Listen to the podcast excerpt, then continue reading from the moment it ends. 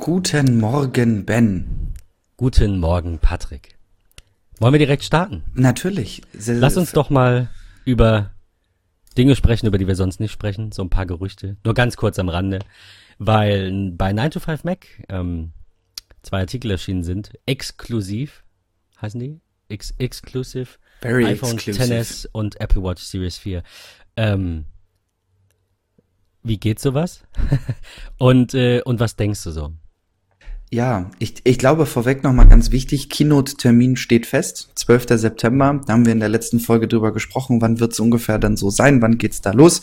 Also es ist offiziell 12. September, geht's los im Steve Jobs Theater und kurze Zeit später, nachdem die Einladung verschickt wurden, ähm, konnte man das iPhone 10s und die Apple Watch Series 4 ähm, leaken. Ähm, wie es funktioniert, ist eine phänomenale Frage. Ich frage es mich bis heute, wie das irgendwie durchsickern konnte, warum, wieso, weshalb. Ich kann mir ehrlich gesagt nicht vorstellen, dass es an der Homepage gelegen hat, weil wir ja doch Wäre aber eine naheliegende Vermutung eigentlich. Definitiv. Aber glaube ich auch Ich nicht. kann's Das sind- mir ehrlich gesagt sowas nicht vorstellen. kann nicht in, in, in Production landen. Sowas machst du ja so, ne? Mit Staging, du hast ja einen Test, eine Test-Webseite, testest da alles durch, best, bestenfalls sogar komplett lokal irgendwo und, ähm, und dann drückst du auf, der, auf den Big Red Button. Das, der ist verboten. Das macht man also, glaube ich nicht. ich kann mir jetzt auch nicht Vor vorstellen, allem dass es hätten da wir mehr Infos herkommt. haben müssen. Die Ja, können ja definitiv. nicht nur Bilder ziehen und keine Infos. Genau das ist ja das Interessante. Es sind wirklich nur diese beiden Bilder. Es ist nichts anderes in irgendeiner Art und Weise irgendwie durchgesickert. Klar, man kann irgendwie so über das ein oder andere nachdenken. Wenn man sich mal die Bilder anschaut vom iPhone 10s, sieht es so aus, als wenn es in Gold geben wird. Bei der Apple Watch Series 4 sieht es auch so aus, als wenn es in Gold geben wird. Zwischen Digital Crown und der Seitentaste befindet sich ein Mikro. Ähm, also, da, da, dass sich da ein bisschen was ändert, äh, das ist, ist äh, sichtbar, aber nichts anderes, nur diese Null. beiden Bilder. Ga- ja, strange, super strange. Nicht keine offizielle Bezeichnung für einen Namen, nicht mal das. Ähm, man, man munkelt ja noch. Das letzte Gerücht, was ich gelesen habe, nur mal so am Rande, das große soll jetzt iPhone 10s Max heißen. Das erinnert mich an Pepsi und ich fänd's scheiße. Also ich war schon immer der Typ, der gesagt hat, es kommt nicht auf den Namen an, das ist alles egal, Hauptsache es ist ein gutes Gerät. Aber die Plus-Reihe ist bekannt seit Jahren, das ist das Ding, jeder nennt das so. Also soweit ich weiß, das, das Galaxy ist ja auch Plus, nur halt als Symbol. Das, ich weiß nicht, wieso Max. Ich find's auch gruselig. Ich muss ganz ehrlich gestehen, ich kann es mir nicht vorstellen. Also rein marketingtechnisch wäre das ja ein, ein, eine absolute Sechs, wenn man von jahrelang Plus und überleg mal, wir sprechen da vom 6 Plus, das muss 2014 gewesen sein oder 2013. Ähm, also fünf oder sechs Jahre sprechen wir von Plus, Plus, Plus, Plus, Plus. Alle haben das so in dem Kopf. Übrigens, Ähm, jetzt heißt es Max. Was? Genau, ja, richtig. Von daher, ich bin gespannt. Ich finde es sowieso immer interessant mit den Namen und mit uns Deutschen, wenn ich so an macOS Yosemite zurückdenke. Jetzt Und äh, äh, das iPhone X natürlich auch. Natürlich, Wobei ja. ich das jetzt nicht ganz so schlimm finde und das war auch absehbar und das war vielleicht nicht der beste Move von Apple. Da ich weiß, sie haben es bei macOS auch gemacht, aber auch, es sagt auch jeder macOS X. Schon von Anfang an kenne ich sehr, sehr wenige Menschen und die meisten sind im Apple-Universum auch, sage ich mal, fest verankert. Also das sind keine Kunden, das sind keine ähm, ähm, Menschen, die sowas halt einfach kaufen, ums zu also nicht, dass ich sage, alle Kunden haben Macs, wenn sie Macs haben, um nur damit sie Mac haben, aber die die äh, ich sag mal, die fühlen das nicht. Du weißt, was ich meine. Es gibt halt Menschen, die, die sind da so ein bisschen tiefer im Universum drin und ich glaube, die wissen, wie das richtig heißt. Und der Rest ist einfach nur eine breite Masse, die die Geräte toll finden und sie deswegen kaufen oder weil es fancy ist oder ganz egal aus welchen Gründen, die aber halt einfach nicht so sich damit identifizieren. Mit dem Unternehmen, mit den Produkten und so weiter. Und da kenne ich niemanden von dieser breiten Masse, der äh, iPhone X sagt. Auch alle Freunde und Bekannte, mit denen ich mich drüber unterhalte, ist immer das iPhone X. Und ich kann mich auch nicht dran erinnern, dass früher irgendwer ähm, OS 10 gesagt hat oder, oder macOS 10. Also, mein iPhone nee. heißt ganz liebevoll iPhone Kreuz. So hab, hab ich es auch betitelt. das ist auch gut, ja. Das ist immer schön. Wenn du was per AirDrop geschickt bekommst, ist, wir hatten hier dieses iPhone Kreuz. Das ist, ich, ich liebe das. Es ist schon äh, sehr witzig, ja. Nein, aber also wie gesagt, war absehbar. Ähm, da fällt mir ein am Rande, äh, es kam gerade eine neue Version von Clean My Mac raus. Die heißt jetzt auch Clean My Mac 10, also Clean My Mac römisch X. Ähm, ja, ich, aus Marketing-Sicht von den anderen, die dem folgen, ist das natürlich mega geil. Also ist halt einfach so. Ist eine Mac-App, äh, schreibst jetzt eine 10 dahinter, alles wunderbar. Aber ähm, ja, ist jetzt nicht so meins und ich hoffe auch, dass Apple irgendwann mal, ähm, also wenn sie jetzt zu macOS 11 dann irgendwann kämen, vielleicht wird es ja auch ganz anders kommen, man weiß es nicht, dass sie dann einfach wieder ähm, zwei Einsen nehmen und nicht X, XI quasi. Who knows, who knows. Davon sind wir noch weit entfernt. Wovon wir nicht so weit entfernt sind, ist äh, Mojave, was ja 10.14 ist. Wie, wie, wie sagt man da in Deutschland? Mojave? Ich glaube ja, ich befürchte Mojave. Ich, ich, ich würde sagen ja. Was hatten wir denn noch? Mavericks? Ähm, und äh, El, El Capitan geht ja noch, ja, gut, okay. Ähm, ja. Jose, Jose, Jose Mighty. Solange keiner auf die Idee kommt, gut. irgendwie Mojave oder so zu sagen, bin ich ja glücklich. Der gute Mojave. Ähm, super, echt toll. Ich glaube, ich muss mich mal so ein, zwei Tage in so einen Apple Store stellen und die Leute fragen, wie, wie das neue Betriebssystem heißen wird. Just do it. ja, definitiv. Nee, nee, lieber nicht. Ähm, wir haben, es gibt ein, ähm, ein Artikel von John Gruber von Daring Fireball, der sagt, es gibt einen, äh, er hat einen Tweet gesehen, da wurde vor, vorgeschlagen, dass die ähm, Bilder aus einem Streaming-Videotest stammen. Und ähm, ja, keine Ahnung. Ähm, das wollte ich noch kurz mit euch teilen. Update 2 sagt, sorry, ich muss hier nebenbei nochmal ganz kurz überfliegen. Update 2 sagt, äh, er ähm, es macht für ihn auch keinen Sinn, dass es aus einem, warum sollte Apple einen Video-Teststream machen mit diesen Bildern? Also er glaubt auch, dass es tatsächlich öffentlich verfügbare URLs waren, also einzeln diese Bilder. Vielleicht hat irgendwer die Seite abgegrast mit Brute Forcing. Ich war, keine Ahnung. Ist auch egal. Wir wissen nicht viel. Wir wissen, dass es sehr wahrscheinlich ein goldenes iPhone XS, wenn es denn so heißen wird, geben wird. Ähm, was ich ziemlich cool finde, das Gerücht gab es ja schon vorhin, als diese ersten, dieses Copper Gold. Das ist so ein, es sieht einfach mehr aus wie Gold und weniger wie ein Spielzeug. So, nix gegen die goldene Apple Watch, ist ganz cool, aber dieses Gold ist, find, finde ich, oder auch das goldene iPhone, dieses Gold hat mehr den Namen verdient. Und ich, ich würde mich drauf freuen. Ich muss auch ehrlich gestehen, dass ich das neue Gold, diese Mischung aus Rosé und Gold, die es jetzt beim Achter gibt, wesentlich netter, dezenter Stimmt, das Achter äh, und schon. eleganter finde als die, die Vormodelle. Ich habe damals das äh, 6 oder 6S in Gold gehabt. Ähm, das fand ich auch irgendwie ganz cool, aber das hat man, da hat man sich relativ schnell dran satt gesehen. Ähm, von daher, ja, ich finde dieses neue, diese Mischung finde ich irgendwie echt ganz, ganz, ganz cool. Ich auch, also absolut ähm, würde ich mir jetzt nicht kaufen. Also weiß ich, fände ich jetzt auch nicht schlimm, aber ich tendiere halt immer irgendwie zu schwarz. Das neue, das andere iPhone, nenne ich es jetzt einfach mal, das sollen ja, soweit wir äh, wissen oder ahnen, sollen ja ähm, ein iPhone 10s oder Kreuz, Kreuz S und ein iPhone Kreuz S Max kommen oder Plus oder wie auch immer. Und noch ein drittes iPhone, das größentechnisch so irgendwie in der Mitte anzusiedeln ist, mit 6,1 Zoll äh, Display-Diagonale, habe ich gelesen. Ich, ich, ich weiß nicht, ob das Sinn macht. Ich hatte die Diskussion letztens mit meinem Vater, der halt ein, ähm, ein SE hat und das SE ist ihm jetzt im Urlaub verreckt.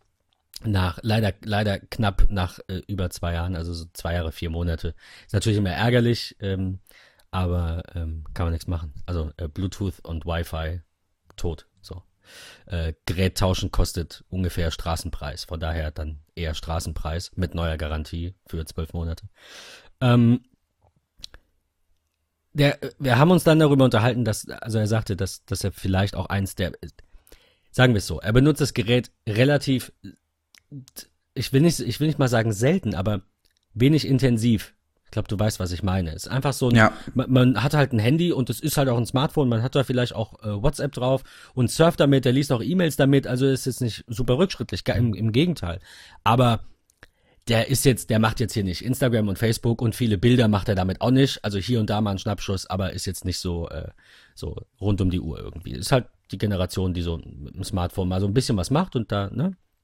So, das, die Größe reicht ihm auch. Also er sagt, li liegt super in der Hand, kann man wunderbar benutzen.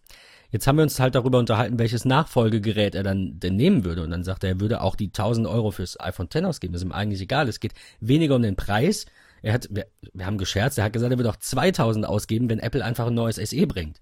Also es geht vielmehr darum, diesen kleinen Formfaktor zu erhalten. Die Frage ist, die ich mir schon immer stelle, wenn ich diese Gerüchte, diese ganze Berichterstattung so mitkriege und auch die Tatsache, dass Apple eben noch nichts vorgestellt hat. Warum? Warum wird dieses neue Telefon jetzt zwischen dem Plus äh, oder Max und dem, dem kleinen normalen iPhone liegen? Warum liegt es nicht, ist es nicht geringer? Ich weiß, dass das, das iPhone X ungefähr plus minus ein kleines bisschen in der Höhe äh, ungefähr die Maße hat, ein bisschen schwerer wohl ist, aber ungefähr die Maße hat von iPhone 7, iPhone 8. Ähm, aber das war das Portfolio. Klein, mittel, mittel ist gut, mittel ist das Neue und groß ist auch super. Das Kleine, vielleicht ein bisschen ältere Technik, anderes Gehäuse. Warum bleiben sie nicht dabei? Warum, warum bringen sie nicht ein 5 Zoll Display? Keine Ahnung. Es ist eine, ist eine super interessante Frage, weil ich nach wie vor das SE auch einfach echt ein phänomenal Danke. gutes Gerät finde. Also das ist, das ist super handlich. Ohne. Ist da ist iPhone praktisch. 6S Hardware drin, ne? Meine ich? Genau, 6S? richtig. Ja, ja, richtig. Also auch nicht super alt. Jetzt vielleicht bald. Dann. Ja, aber trotzdem ein super smartes Gerät. Das ist echt praktisch. Es passt überall rein. Es ist super für Frauen auch. Also ich habe, warum ich gerade auf dieses Klischee Frauen komme, ist folgendes. Äh, ganz kurz witzig, das aus deinem Mund zu hören. Sorry, deswegen musste ich lachen. ja, ja, nee, ich letztens einen Artikel gelesen, das ist total abgefahren. Und zwar hat einfach die Bekleidungsindustrie ähm, macht das ganz bewusst so, dass sie einfach Frauen Taschen in Jeanshosen oder Jackentaschen wesentlich kleiner machen als in Männertaschen, weil die Bekleidungsindustrie ganz klipp und klar indirekt sagt, okay, nein, Männer sind die Typen, die alles Mögliche in ihren Hosentaschen tragen und Frauen, Frauen haben eine Handtasche. Genau. Das finde ich, finde ich super interessant, wie die Bekleidungsindustrie das macht. Und ich finde einfach, dass ist, also ich hasse das, wenn Frauen durch die Straßen laufen und dann guckt dort ein 6 plus, 8 plus, keine Ahnung, aus Zur der Hälfte Gesäßtasche, raus. richtig, oder aus dieser Mini-Popeltasche vorne, das ist gerade so die ja. Kamera eigentlich nur bedeckt und du darauf wartest, dass es wie damals beim iPhone 6 sich wölbt äh, und du dann ein äh, rundes iPhone in der Tasche hast. Also von daher, ich finde SE Will nach wie vor super. Ne, Absolut, absolut. Aber das finde ich spannend, dass, ich meine, dann können die Frauen ja gar nichts dafür. Es ist jetzt auch natürlich schon irgendwie statistisch, biologisch wahrscheinlich so, dass Frauen kleinere Hände haben. Also da müssen wir jetzt nicht hier die Feminismuskeule rausholen. Ähm, das, nur deswegen lachte ich, weil wir ja eigentlich beide ähm, jetzt nicht so die Klischee-Menschen sind. Ich versuche es zumindest nicht zu sein. Ähm, aber ich glaube, da ist natürlich was dran. Ähm, dass die Bekleidungsindustrie dann aber sagt, ich, wir sparen hier einen Cent oder so wir, wir machen die kleiner. Ich meine, was spricht denn dagegen, dass die Frau eine Handtasche hat, oder auch der Mann, ist ja egal, und trotzdem noch was in die Hose passt? Ein iPhone, ein normal großes, so, muss definitiv. ja jetzt kein, keine Ahnung. Ich finde auch einfach, dass das SE nach wie vor das perfekte Zweittelefon ist für Geschäftskunden, ähm, weil ich habe also wenn wir mal daran denken, der Geschäft, der Standard-Geschäftskunde, was macht der mit seinem iPhone? Der hat vielleicht eine MDM-Lösung oder DEP-Lösung auf seinem Gerät, ähm, macht irgendwie über Exchange-Server, arbeitet der Mail, Kalender, Kontakte, telefonieren, äh, ein paar Fotos vielleicht für, keine Ahnung, Bau oder was auch immer, Dropbox, Google Drive, Box, was auch immer. Ähm, das sind so die Dinge, die die ja irgendwie hauptsächlich nutzen. Dann kommt immer dieses böse Wort äh, WhatsApp noch mit dazu. Ähm, ich finde einfach, dass es, das SE ist ein perfektes Begleit-Smartphone für nebenbei. Ist was dran. Wobei, wo wir beim Thema Gerüchte sind, eigentlich, wir, wir wollen ja nicht so viel über Gerüchte reden, aber das neue iPhone soll ähm, Dual-SIM können. Dachte ich mir erst, was wird Apple nicht machen? Jetzt habe ich aber gelesen, äh, es ist die Rede von einer eSIM, also einer, einer nicht SIM-Karte reinstecken SIM, also einer, einer integrierten Lösung quasi, wie bei der äh, Apple Watch und einem SIM-Kartenslot. Das wiederum fände ich geil. Du hast deine deutsche SIM-Karte jetzt für uns oder österreichische, falls Österreicher zuhört, äh, hast deine, deine deutsche SIM-Karte da drin, bist im Ausland und kannst im Ausland, ohne eine SIM-Karte zu wechseln und ohne teuer Roaming zu zahlen, ich rede jetzt von USA und ne, außereuropäisch, kannst du da einfach über das Apple-Portal dann, über diese eSIM, dir irgendein Datenpaket buchen. Das ist tatsächlich was, was wir auch in der Familie schon mal als Thema hatten, weil Onkel dann sagt, geht in die Staaten, was machen wir jetzt? Jetzt, äh, wo kriegen wir eine günstige SIM her und da. Und dann habe ich erklärt, ne, kauft euch so einen mobilen Router und da packt ihr das rein, dann geht ihr alle in das WLAN. wenn wir in ein, zwei, drei, vier, fünf, zehn Jahren noch viel globaler sind, als wir jetzt sind und noch mehr reisen, als wir jetzt reisen, dann macht es natürlich Sinn, dass diese Geräte auch so eine Zwei-Staaten-Lösung quasi unterstützen. Du hast irgendwo deine Homebase. Festnetz hat ja eigentlich niemand, also Festnetz ist jetzt nicht mehr so populär. Wir haben zum Beispiel zwar eine Festnetznummer zugewiesen, aber ich kenne sie nicht, ich nutze sie nicht, ich habe kein Telefon zu Hause. Wofür? Ähm, und ich bin sicher nicht der Einzige, auch wenn ich glaube, dass du hast bestimmt ein Festnetztelefon. Aber auch Oder nur aus geschäftlichen Gründen. Oh, okay. Aber also nicht so privat sagst du jedem, hier ist meine Handynummer, hier ist die. Ja, ist so. Also, okay, ja. ja. Das ist halt auch, das kenne ich halt auch, so. Genau, das ist halt mit Generationen, ne? Also, wenn ich daran denke, wenn meine Mutter früher abends immer mit Oma, Opa, Freunden, wie auch immer telefoniert hat, erstens habe ich da gar keinen Bock zu. Dann abends Zweitens musstest so, du dann immer aus dem Internet? Es ist ganz gruselig. Erinnerst du dich? Ja, schlimm.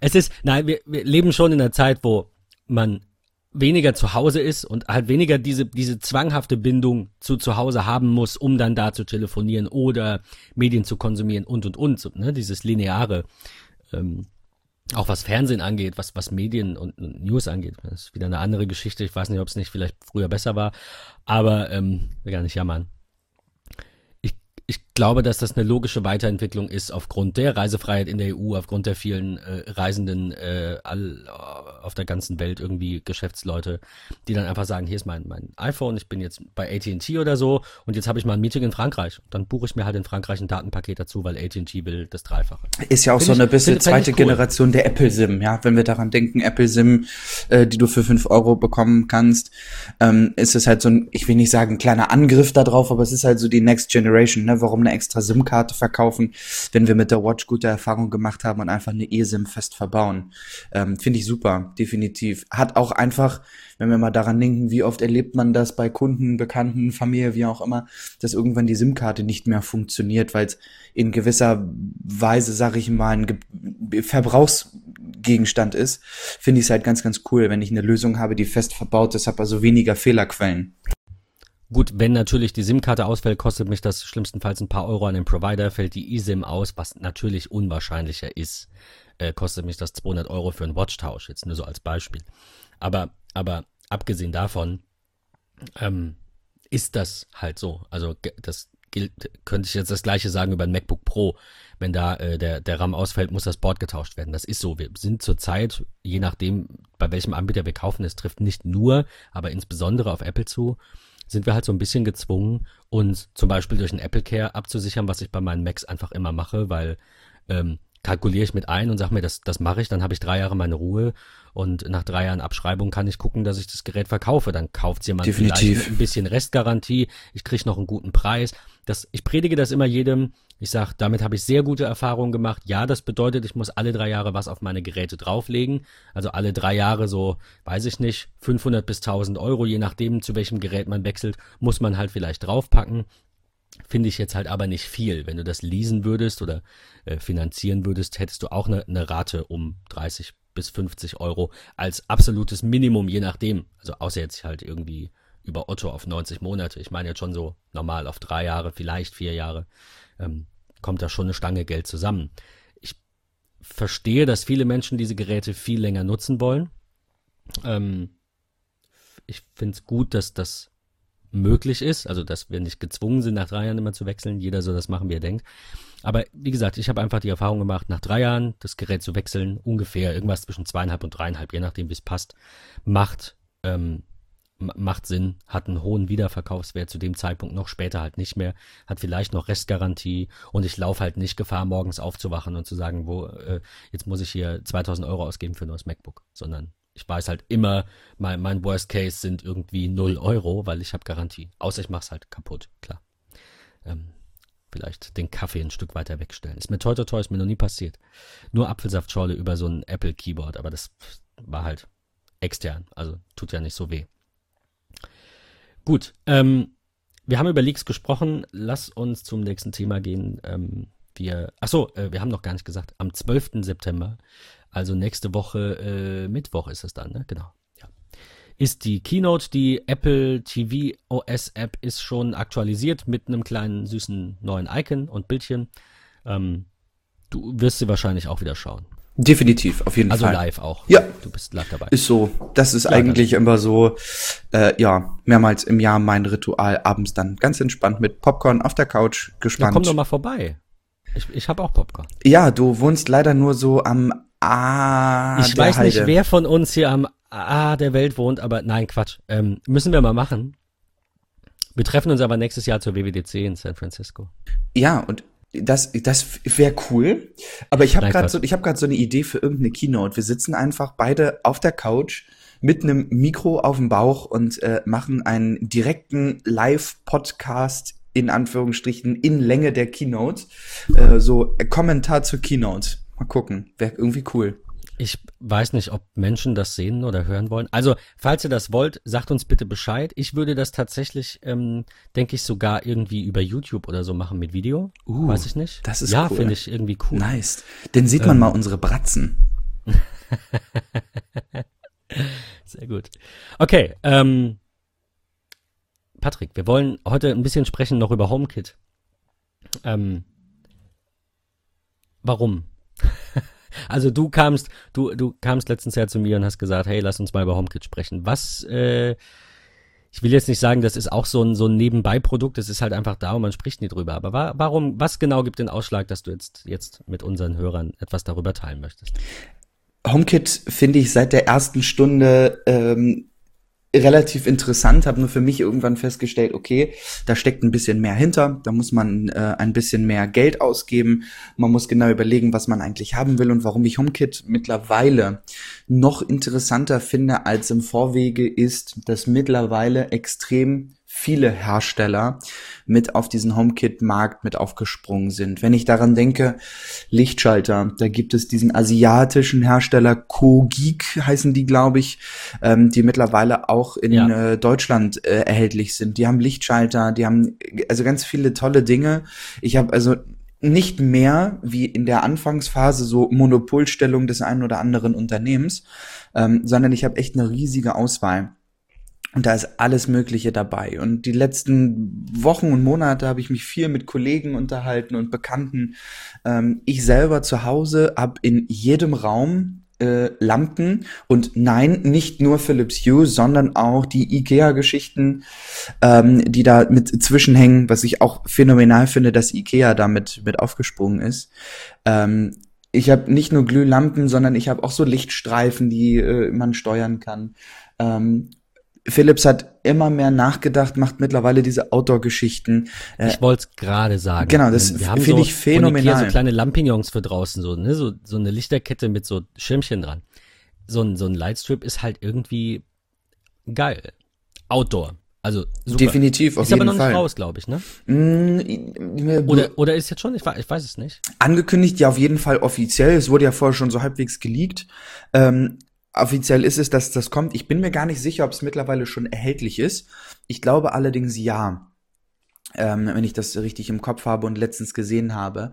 Ähm, aber ich will in Sachen HomeKit ähm, vor allem über Folgendes sprechen, was ich nach wie vor interessant finde, und zwar Elgato. Ähm, hat ja die Gaming-Ecke und die äh, HomeKit-Ecke, die haben irgendwie angekündigt vor einiger Zeit, ich glaube, es ist im Juni gewesen, dass sich die Eve-Reihe, also sprich die, die Home-Geschichten, ähm, und die Gaming-Geschichte trennen wird. Das sind dann zwei genau. verschiedene Unternehmen. Ähm, und ich finde Eve. Ja, sie haben die, sie haben die Gaming-Geschichte ja verkauft an äh, Stimmt, was genau. Corsair, an Corsair. Ja, richtig, genau. verkauft. Sie ja. haben irgendwie gesagt, HomeKit ist so der, also der Elgato, wer es nicht weiß, ähm, kenne ich zumindest aus dem Bereich äh, ITV die haben ja früher diese, diese ähm, Empfänger für, für ähm, lineare Fernsehbeschallung gemacht. Also Satellitenempfänger, dann gab's diese Netstreams, wo du dann dann Satelliten oder, oder Kabelkabel irgendwie reinschraubst und dann wird das über das WLAN verteilt und mit deren Apps kannst du das dann gucken. Das gibt's schon etwas länger nicht mehr, beziehungsweise das haben sie schon früher verkauft, aber es ist jetzt, benutzt kein Mensch mehr. Ähm, wenn du, ähm, also ich bin bei, bei Kabel Deutschland, also Vodafone, und da kannst du mittlerweile direkt über die Fritzbox, über DVB-C, diese Streams empfangen. Also ich habe das ganz normal an der Dose dran, an dem Internet-Stecker. Äh, ähm, das ist jetzt so eine Dreierdose. Und, äh, und ich kann über die Fritzbox vier Kanäle gleichzeitig gucken, wenn ich da Lust drauf habe. Ähm, dann gibt's noch eine Vodafone-App mit Fernsehen. Äh, Dann gibt's Zetsu. Also es gibt ja so viele Lösungen, dass du, glaube ich, diese Empfänger gar nicht mehr brauchst. Deswegen haben die das vor, ich glaube, fünf Jahren oder so schon abgetreten. Und jetzt haben sie halt gesagt, mit Gaming verdienen, was ich schade finde, weil ich glaube, das ist auch ein spannender Markt. Aber sie sagen, mit Gaming verdienen wir nicht so viel. Wir wollen uns konzentrieren auf HomeKit. Ähm, und machen jetzt halt nur noch Beleuchtung und ja, was machen die eigentlich sonst so? Ja, ich, also ich finde diese komplette Eve-Reihe total phänomenal. Angefangen mit, ähm, ich sag mal, Steckdosen aufsetzen, die per Bluetooth steuerbar sind, um Lüfter an- und auszuschalten, Fernseher an- und auszuschalten oder wie auch immer. Ähm, dann hat Elgato jetzt neu Eve Smoke. Also sie haben auch Rauchmelder mittlerweile auf den Markt, die ich auch sehr durchdacht finde, weil sie gewisse Automationen auslösen. Sprich, im Schlafzimmer springt der Rauchmelder an, der gibt die Signale an alle anderen Rauchmelder mit ab, ähm, so dass alle tatsächlich dann die Info haben, pass auf, es ist in Raum A gerade ein Feuer oder Rauch. Ähm, die Automation löst aus, dass sich alle Lampen einschalten. Ähm, also das ist, ist schon echt phänomenal. Das finde ich sehr, sehr, sehr, sehr gut. Ähm, ich habe von Elgato bei mir zu Hause beispielsweise zwei von diesen Steckdosen. Ähm, die habe ich bei mir, die Eve Energy. Die sind total klasse. Einen benutze ich tatsächlich zum Ein- und Ausschalten bei mir von einem, von einem ähm, Ventilator. Äh, dafür ist der, ist der super. Und den anderen, der ist tatsächlich 24-7 an. Den verwende ich für ähm, ich sag mal so zum Tracken, was ich eigentlich an Strom verbrauche, über meine, ich nenne es mal Media-Ecke, wo Fernseher, HomePod und das so. Das habe ich auch, ist ja witzig. Ja, das ist ja, echt ja. gut, phänomenal. Gut Vor allem, du kannst halt so viel anpassen, ne? wie, wie ist eigentlich dein Sto äh, Strompreis, Kilowattstunde. Ähm, das ist, ist echt ganz, ganz toll. Dann habe ich äh, ein Eve Door and Window als Automationsmöglichkeit für, pass auf, wenn wir die Terrassentür, Balkontür öffnen, soll automatisch die Heizung im Wohnzimmer ausgehen, weil wir heizen ja nicht für die Luftwaffe. So, ähm, das finde ich halt sehr, sehr cool. Ähm, Gerade auch so als Benachrichtigung ähm, mit, hey, pass mal auf, du bist irgendwie nicht zu Hause, aber du kriegst jetzt die Benachrichtigung, deine Terrassentür ist aufgegangen. Ähm, das habe ich mit drin. Also ich habe so viele äh, Hersteller äh, eigentlich bei mir, ob das Logitech mit einer Kamera ist, weil sie gerne mal Fahrräder aus äh, Gärten klauen, habe ich das halt so als Überwachung sozusagen für den Garten. Ähm, die Elgato-Geschichten, Ikea-Lampen, äh, Philips-Geschichten. Äh, das wird nach und nach immer mehr. Und wo ich ganz, ganz kurz mit einspringen will, das hat mich gestern ziemlich umgehauen.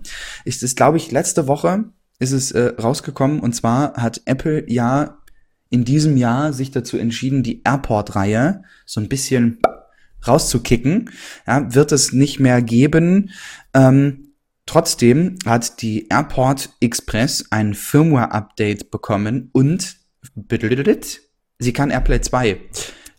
Mega spannend. gut, mega spannend auf jeden Fall, inklusive Integration in die Home-App. Und jetzt eine ganz, ganz frische Nachricht vom 5. September, gestern Abend. Äh, es gab nach vier Jahren knapp vier Jahren ein Update für die Airport Dienstprogramm Applikation unter iOS mit iPhone 10 Support. Äh, also da hat man echt noch mal so ein Find bisschen ich tatsächlich gar nicht so konsequent. Also ich verstehe nicht ganz, warum Apple sagt, wir unterstützen diese Reihe nicht mehr, aber hier ist ein Update. Während sicherlich andere Apps so ein bisschen hinterherhinken, äh, Taschenrechner, iPad, ich weiß nicht. Also manchmal verstehe ich da nicht ganz. Ich habe da eine eigene Meinung warum. zu, denn die Meinung dazu ist von mir, Apples Ansporn, was man die letzten Jahre und Jahrzehnte ja irgendwie mitbekommen hat, ist, du kaufst ein Gerät und du hast die nächsten fünf Jahre Support. Denk an ein MacBook, was du kaufst. Irgendwann sind die Vintage, die gibt's dann irgendwann nicht mehr, die können nicht Klar. mehr repariert werden, weil sonst hast du ein Zentrallager von, keine Ahnung, komplett äh, Osteuropa. Ähm, von daher ist es halt irgendwie be bescheiden. Ähm, Aber warum jetzt? Das ist das, was ich nicht verstehe. Ja, das die- iPhone X ist seit einem Jahr raus, das Display ist seit einem Jahr Das raus. ist auch eine Geschichte, die ich nicht verstehen kann. Ja, sie Okay, geben, gut. sie geben indirekt für Entwickler vor, pass auf, wir haben ein neues Gerät rausgebracht, ihr müsst alle möglichen Ja. Applikationen, 64-Bit und iPhone 10 Support und bla und blub, aber die hauseigenen äh, Apps können es noch nicht. Bin ich voll Hätten auf sie deiner sie gar Meinung. nicht aktualisiert, hätte ich nichts gesagt, ne? Weil du, aktualisieren es nicht, alle wundern sich, warum machen die das nicht? Ah, sie kündigen die Reihe ab, alles klar. Und jetzt kommen sie um die Ecke, hier ist die App übrigens neu. Warum dann nicht vor einem Jahr? Also diese, das stimmt, warum nicht Kontext, vor einem das, Jahr, das kann ich auch nicht verstehen. Warum sie es jetzt gemacht haben, kann ich verstehen, weil sie haben ja im Grunde noch alle Airport-Geräte verkauft. Ob es eine Time Capsule ist, ob es die Express ist, die Extreme oder wie auch immer, die haben sie ja noch verkauft. Sprich, du kaufst das Produkt und du hast locker die nächsten drei, vier, fünf Jahre Natürlich, die Möglichkeit im klar. Falle eines Falles einfach bei Apple dann dein Produkt einzutauschen, reparieren zu lassen oder wie auch immer. Und dann einfach zu sagen, hey komm, pass mal auf, wir geben euch noch ich sage mal, die neueste Technologie mit, sprich AirPlay 2, äh, hier, ja. ne, nimm mit. Und du das kriegst auch noch Software-Updates. Ja. Also ich, ja. Klar, es ist viel zu spät. Man hätte das eigentlich schon zum Release vom iPhone 10, hätte die komplette Apple ähm, Einfach nur mal, es muss nicht AirPlay 2 sein, einfach nur die Apps auf das große Display. Natürlich verstehe ich, wenn sie sagen, wir machen das nicht und jetzt denken sie sich, komm, wir geben den AirPlay 2, dann machen wir die App mit. Also in diesem Zusammenhang macht's dann wieder Sinn. Aber wie gesagt, so eine App eben anpassen ist jetzt, glaube ich, auch nicht so anstrengend. Also ich kann mir nicht vorstellen, nee, dass ein Entwickler dafür mehr als ein Folge paar Stunden braucht. 24 oder so, die wir hatten, wo wir über iTunes Remote sprachen. Ja, ja Ewigkeiten nicht geupdatet und von jetzt auf gleich kam sie. Und das auch nur, weil die erste Beta von iOS 12 irgendwie kam und die Leute festgestellt haben, oh, unter iOS 12 funktioniert die App gar nicht mehr. Dann gab es wahrscheinlich Feedback ohne Ende. Und dann hat man gesagt, okay, wenn wir jetzt schon iPhone 12 Support in die App mit reinbauen, dann können wir sie auch gleich einfach höher skalieren und fertig. Es hat sich ja wirklich nichts getan. Also die Ansicht ist genau ja. die gleiche. Da ist nichts dazugekommen oder wie auch immer. Ich wollte noch kurz anmerken, ähm, den Lightstrip habe ich gerade nebenbei noch rausgefunden. Äh, gibt es erst ab dem 15. Oktober. Also wir müssen uns noch etwas, also den Outdoor Lightstrip, noch etwas gedulden. Ähm, die 2 Meter Variante wird rund 90 Euro kosten und die 5 Meter Variante 160. Klingt immer nach viel, aber fragt euch, wie viele braucht man davon? Ähm, also kann mir vorstellen, wenn man einen großen Garten hat, heißt Haus, heißt teuer, ähm, dann äh, kann man sich wahrscheinlich zwei Lightstrips für 320 Euro gerade noch so an die Seiten legen. Ähm, und ähm, die Indoor-Lightstrips sind natürlich auch um einiges günstiger. Also ich habe so einen hinter dem Fernseher quasi unten an der, an der Fußleiste äh, für ein bisschen indirekte Raumbeleuchtung. Ich finde das ein super Produkt. Ich hätte die auch gerne in der Küche. Da ist dann immer so das Problem, wie schließt man die an? Wo findet man noch Steckdosen? Wie kommt man hinter die Schränke, äh, um da irgendwie zu verkabeln? Also ganz so weit sind wir noch nicht, aber ich finde das, finde das eigentlich eine super Sache. So indirekte Beleuchtung, das ist einfach, das ist modern, das ist schön, das leuchtet dir nicht direkt von oben ins Gesicht, so, das ist einfach, ähm, ja, gerade als Nachtlicht. Ne? Also wir haben auch so ein, ähm, ein, ein ähm, Bewegungsmelder von Philips im Flur, der jetzt ähm, einfach immer das Licht für eine Minute anschaltet, wenn man durchläuft. Das ist super, wenn du mit Einkäufen die Tür reinkommst und es ist halt draußen schon dunkel und dann geht da eben das Licht an und du kannst es gerade so, es scheint dann in die Küche, du kannst gerade so in der Küche das abstellen, ohne dich irgendwie zu verletzen und musst nicht mit voll bepackten äh, Händen hier noch irgendwo einen Schalter drücken. Das ist schon alles eine coole Zeit, in der wir leben, was sowas angeht. Gar keine Frage. Ähm, um auf deine so Automation noch ganz ja. kurz mit reinzusteppen, was ja, ich ja, interessant bitte. finde, äh, warum ich gerne nochmal HomeKit mit reinnehmen wollte, ist, denk an die nächsten zwei, drei Wochen. Uns wird iOS 12 im Endstadium erreichen. Siri Shortcuts, Kurzbefehle. Ich glaube, das wird für oh, ja. HomeKit auch extrem interessant. Und man merkt ja auch, wie Apple-seitig HomeKit doch mittlerweile echt ein, ich will nicht sagen Durchbruch ist, aber ja doch immer interessanter wird. Denkt dran, MacBook Pro 2018, T2-Chip, wir können Hey Siri nutzen. Mit macOS ja. Mojave ähm, die Home-App auf dem Mac und wir können über Siri ähm, nun auch endlich vom Mac aus unsere Lampen steuern. Also ja. mega es wird spannend. Ähm, du sagtest vorhin was, dass das auch durchaus wahr ist, da hatte ich vergessen einzuhaken. Die Preise sind gefallen. Am Anfang waren das, wie das oft ist, wie das auch auf Apple zutrifft, so ein bisschen äh, Pioniere, also in dem Fall Philips und äh, Philips und vielleicht so ein bisschen auch Elgato, wenn auch ein bisschen hinterher ähm, und noch einige wenige andere, die sehr hochpreisige HomeKit-Gadgets zur Verfügung gestellt haben. Wahrscheinlich, weil A, sie es nicht in der Masse produzieren können, in denen sie bessere Preise kriegen und B, weil vielleicht, man weiß es nicht, Apple damals noch höhere Lizenzkosten für HomeKit nahm. Ähm, ich schätze, es ist eine Mischung aus, aus solchen Dingen, einfach irgendwelche finanziellen Aspekte. Und jetzt verkauft sich das nicht wie geschnitten Brot, aber es ist auf dem Weg dahin ähm, und es kommen halt günstigere Anbieter, wie du gesagt hast, jetzt auch ähm, aus dem asiatischen Raum einige Ähm, wenn man mal bei Amazon schaut, kriegt man in allen Farben und Formen alle möglichen Lampen. Also ich habe super, super schöne Dinge gesehen, auch Dinge, die gar nicht meinen Geschmack treffen, will jetzt nicht sagen hässlich, irgendwem wird's gefallen, ähm, die allesamt steuerbar sind und, und alles, was eben nicht steuerbar ist von sich aus, kann man ja dann eben mit einzelnen äh, Leuchten auch ergänzen. Ne? Also wir haben ja auch diese, diese 10 Euro Ikea-Lampe, diese runde und da ist halt auch so eine, so eine äh, Leuchte drin und ähm, ja, ich, also ich weiß nicht. Ich find's ganz angenehm. Was mir so ein bisschen gerade bei der Beleuchtung fehlt oder was so ein bisschen eine Problematik ist immer noch, ist, wir haben Schalter und die kann man halt benutzen. Ähm, also theoretisch müsste man natürlich alle Schalter ausbauen und müsste dann konsequenterweise ähm, einen, einen HomeKit-kompatiblen äh, Schalter dahin packen. Denn sonst, wenn man logischerweise die, die Leuchte ähm, quasi mechanisch, also e-, elektrisch schaltet, dass da kein, keine Elektrizität mehr ankommt, dann bringt dir Siri halt auch nichts. Das ist der einzige, der einzige Haken. Aber du, du, ja, ja, ich finde das mega spannend, dass du, du gerade auf dieses äh, Thema gekommen bist, denn ich habe mich da in den letzten Wochen und Monaten öfter mit befasst.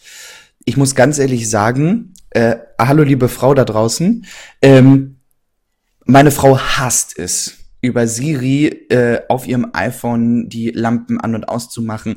Deswegen Sie macht sie es mittlerweile Problem. schon über den HomePod. Aber ich habe mich damit befasst, eventuell den ein oder anderen wichtigen Lichtschalter auszutauschen.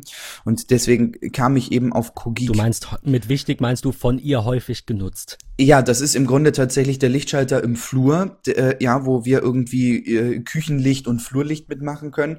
Und das ist im Grunde noch Wohnzimmer. Ähm, Badezimmer finde ich jetzt nicht so schlimm.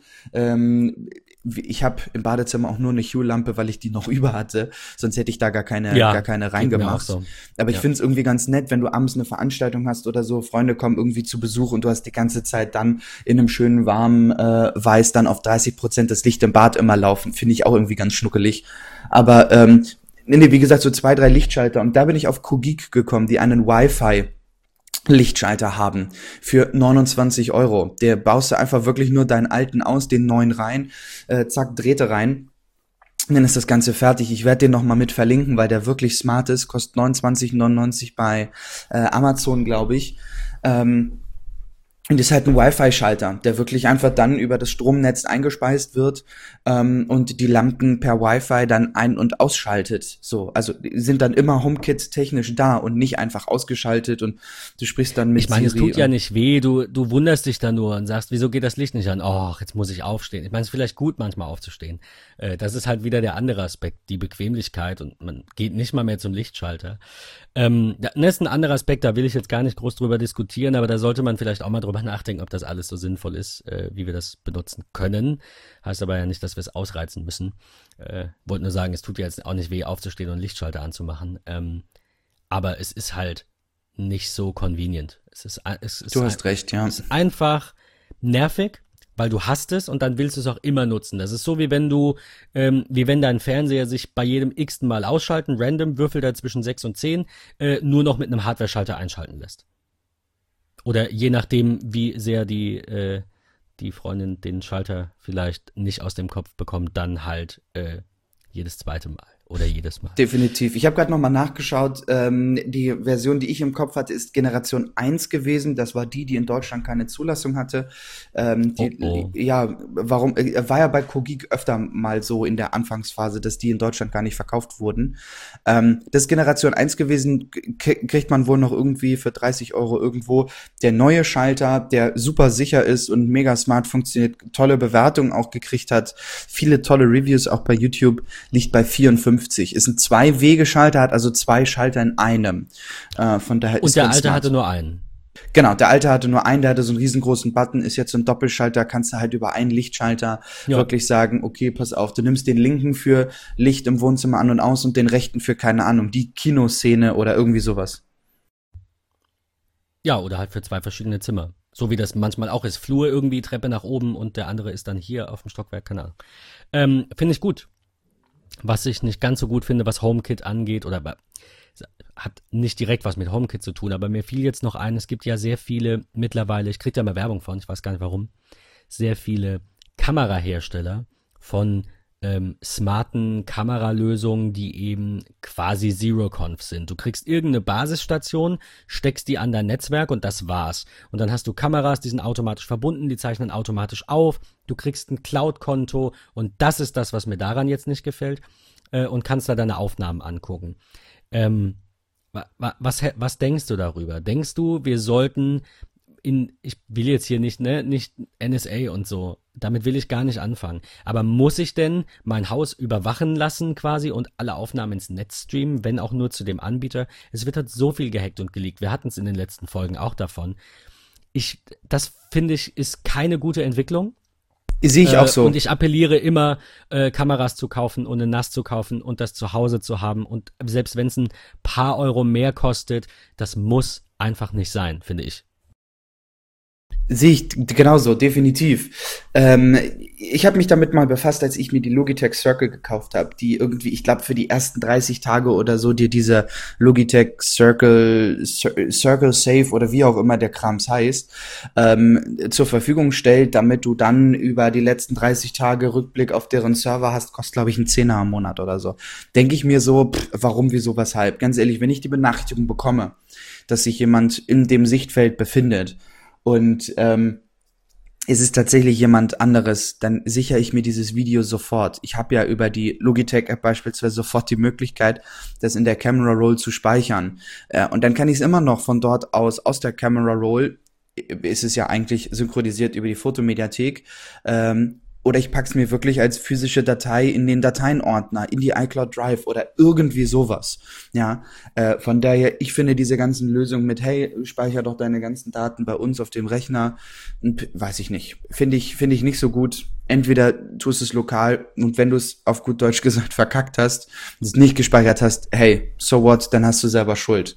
Also ich, ganz ehrlich, wenn wir schon von Sicherheit sprechen und wir stellen uns eine Kamera auf, dann sollten wir uns auch bewusst sein, wenn dort jemand läuft oder wie auch immer, was ich damit auch immer bezwecken will, dann sollte ich auch sofort im Falle eines Falles eine Sicherung davon machen. Und dann entscheide ich mich nicht drei Wochen später dazu, Natürlich. ach, ich kann da ja noch mal drauf zugreifen. So, also ja, ich fahre auch nicht irgendeinem parkenden Auto den Spiegel ab und entscheide dann ja Mist, ich bin im Zeitdruck, ich melde mich mal in drei Wochen bei der Polizei. Entweder mache ich das jetzt oder nie. Also so sehe ich das halt irgendwie so ein bisschen.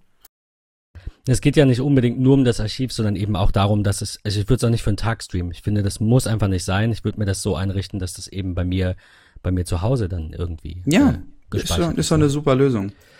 Ich hatte dazu, ich finde es jetzt leider nicht mehr. Schade.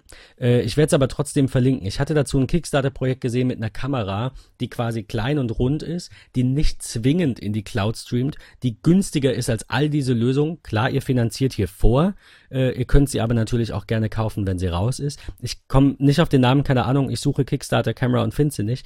Ähm, die dürfte jetzt noch im Funding sein und es war wirklich nicht teuer. Es ist auch super easy eingerichtet. Die hat sogar ein IP-Irgendwas-Rating für draußen. Also man sieht so ein, so ein GIF, auf dem es voll auf die Kamera äh, brezelt, ja, Regen ohne Ende. Und ähm, ich, ich glaube, das könnte auch eine sehr, sehr, sehr coole Alternative sein. Ich werde euch das sehr gerne mal verlinken. Patrick, du wolltest noch kurz über Danalog sprechen, ein intelligentes Türschloss. Das hat HomeKit-Unterstützung, davon würde ich ausgehen? Definitiv, ja. Warum, wieso, weshalb ich da äh, drüber sprechen wollte, ist, ein guter Freund von mir hat sich tatsächlich Danalog gekauft. Lange überlegt, ja, mache ich das, mache ich das nicht. Ähm, in Kombination mit einer Logitech Circle äh, auf dem Flur auf so einem, ich sag mal, kleinen Regal für Hüte äh, draufgestellt, die so den Eingangsbereich dann irgendwie mit drauf hat. Das ist ziemlich, ziemlich cool.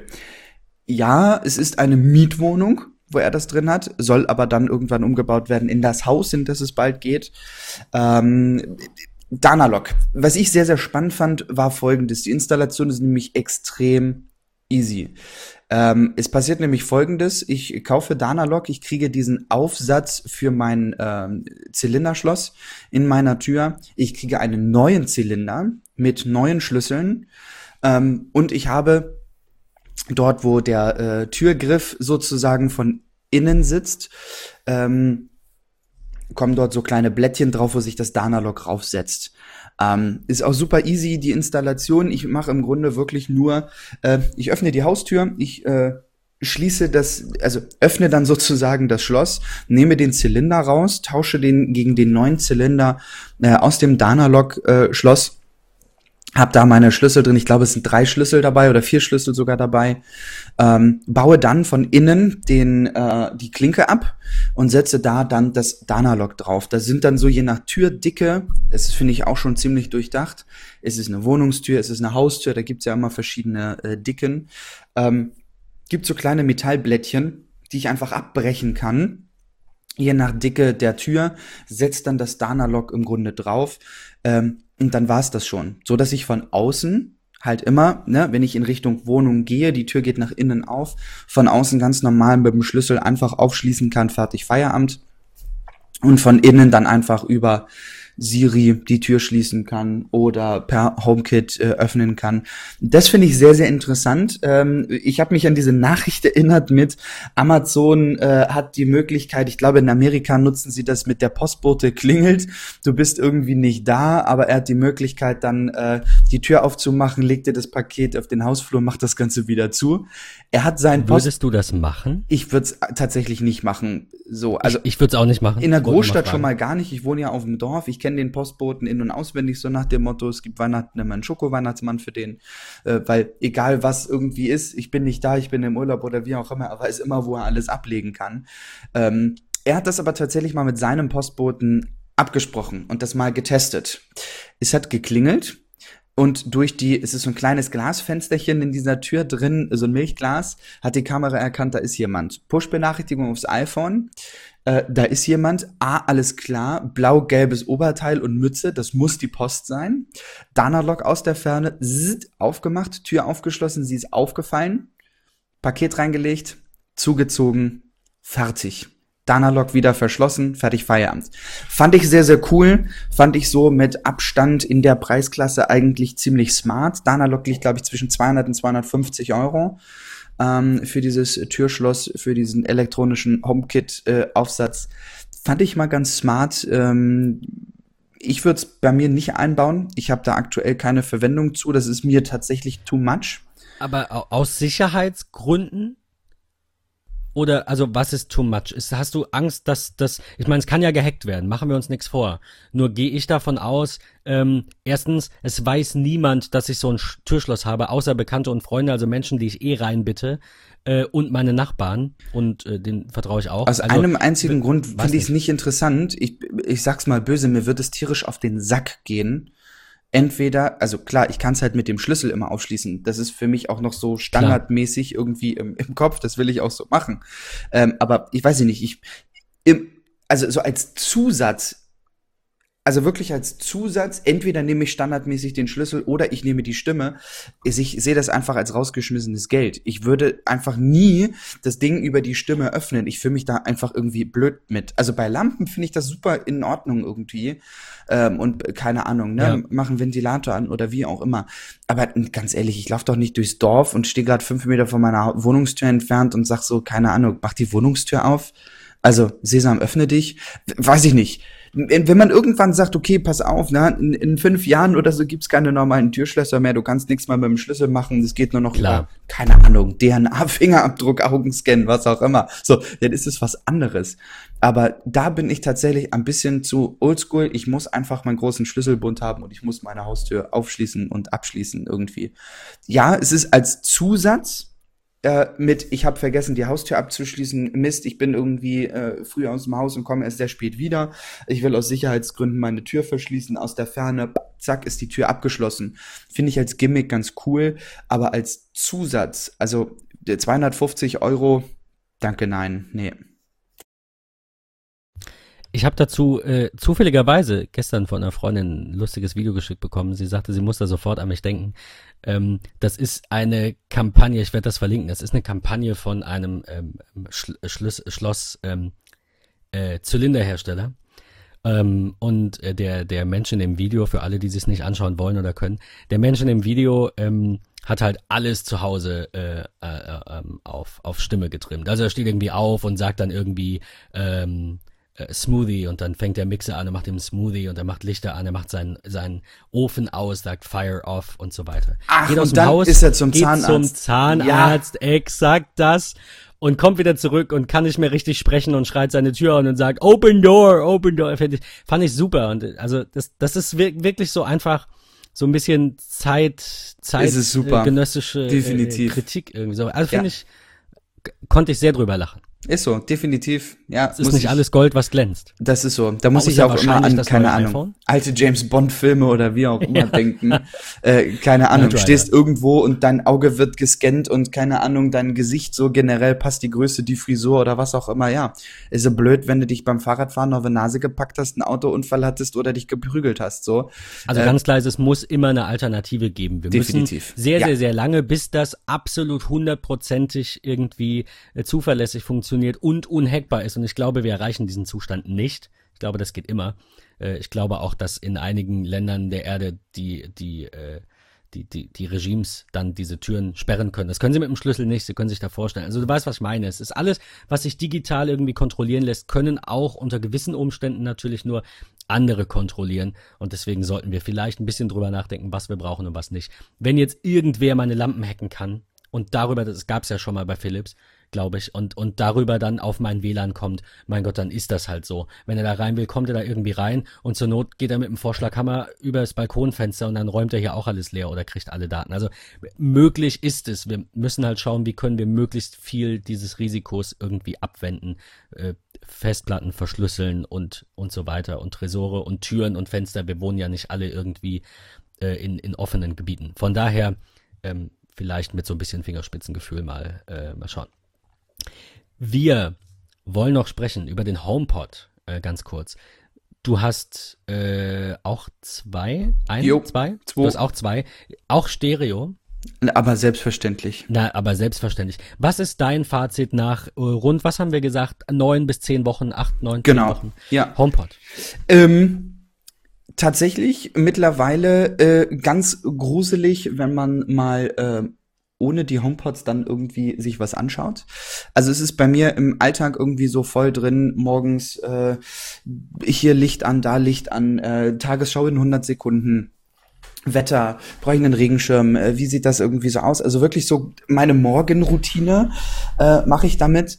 Und ich muss ganz ehrlich sagen, seit dem zweiten äh, HomePod, den ich ein kleines bisschen später bekommen habe, ähm, nie wieder ohne Stereo. Also der Klang bei einem ist schon super, aber als Stereo hat mich umgehauen. Phänomenal, super gut. Äh, Klang ist nach wie vor toll. Eins stört mich immer noch. Ich hoffe, das wird irgendwann geändert. Ich hoffe, du sagst jetzt das, was ich denke, weil es stört mich wahrscheinlich genauso sehr. Ich muss diesen Bass anpassen können. Das ist ganz Ah, furchtbar. nein, okay, nee. Das ist unfassbar gruselig. Das ist mir viel zu wummernd.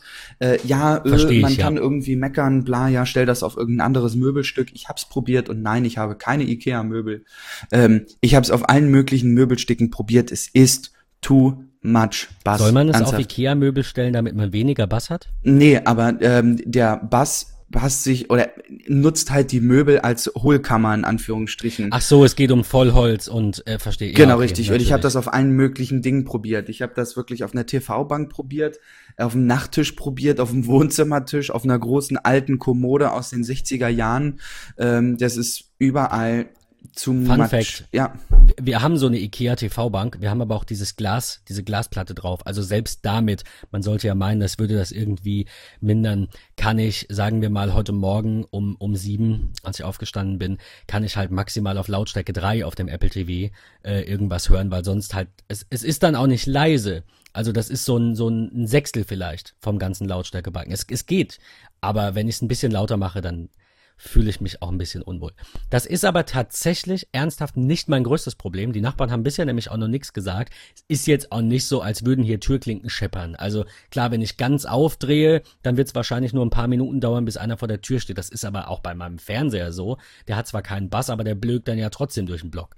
So, aber ähm, mein, mein aller, allergrößtes Problem ist, dass ich den HomePod jedes Mal nach dem Neustart wieder mit dem Apple TV verbinden muss. Okay, Und da- ja. das, obwohl ich auf der neuesten tvOS Beta bin, äh, also da kommt irgendwie nix. Hast du irgendeine Idee, warum das so ist? Muss das so nicht. sein? Es, ich find's auch ganz furchtbar. Du, ja, ich habe es gar nicht Ich, mehr ich so finde, auf dem es Kopf darf gehabt. das dann nicht machen, wenn gerade aktuell was anderes drauf läuft oder meinetwegen noch, wenn es ein paar Minuten her ist. Da gab es ja jetzt auch im, im Lockscreen diese 10 Minuten Siri-Geschichte, zeigt dir noch deinen Track an. Wenn Apple sagt, wenn vor 10 Minuten noch was drauf gelaufen ist, verbinden wir es nicht. So, jetzt sind die zehn Minuten rum, ich komme abends nach Hause, ich mache mein Apple TV an, ich mache einen Film an und denk mir jedes Mal, ach scheiße. Und mit ein bisschen Pech ist es nicht Netflix, weil bei Netflix kannst du ja wenigstens das Menü runterklappen und die Quelle wählen. Mit ein bisschen Pech ist es, und dazu kommen wir gleich, die geile neue tvOS-App von YouTube, die alles kann, außer zwei Dinge. Und das eine davon ist, du kannst nicht auf einem Video runterziehen und die Audioquelle ändern. Du musst wieder ins Hauptmenü, also in, auf, den, auf den Homescreen quasi, musst die Lautstärke-Taste gedrückt halten, musst dann wieder runterscrollen, musst dann wieder in der Mitte draufdrücken, dann musst du wieder in die YouTube-App und mit ein bisschen Pech musst du wieder dahin zurück navigieren, wo du warst. Fix your shit. Also erstmal YouTube fix your shit, auch wenn ihr schon viel gemacht habt. Was mir fehlt in der neuen tvOS-App übrigens am Rande, äh, Videos zu, zu später wiedergeben, hinzufügen. Du kannst nicht lang auf ein Video halten und sagen, das will ich irgendwann gucken. So wie überall anders wahrscheinlich. Ansonsten, super tolle neue App. Äh, du hast sie auch ausprobiert. Wir haben, wir haben, glaube ich, drüber gesprochen. Du hast gesagt, ja, geil, absolut. Was ist so dein Favorite, an, also Anneuerung? Schwierig. Ich bin nicht so das YouTube-Kind, muss ich gestehen. Von daher ist, äh, ich finde diese TV-OS-Geschichte irgendwie generell schwierig als äh, App, weil ich diese Seite nach wie vor, die sich ja über die letzten Jahre nicht großartig geändert hat, ähm, finde ich nach wie vor immer noch am einfachsten. Was mich immer noch nervt, ist tatsächlich das äh, Suchen von äh, abonnierten Kanälen das finde ich immer noch ganz, ganz gruselig da zu ja. finden. Du bist minutenlang einfach nur am Suchen.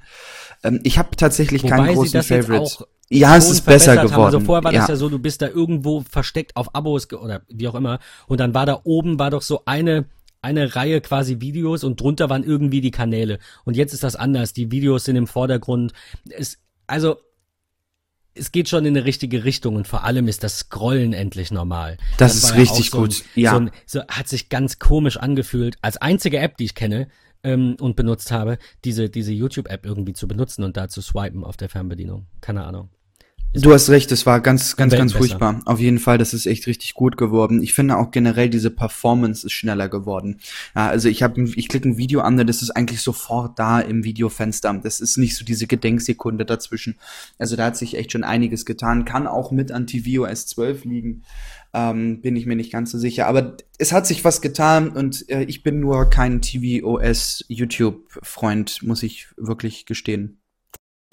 Ich tatsächlich sehr. Also schauen sehr, sehr, sehr viele Videos auf YouTube. Ähm, ja, gut. Äh, die App ist neu. Was hat sich noch getan? Äh, Reader.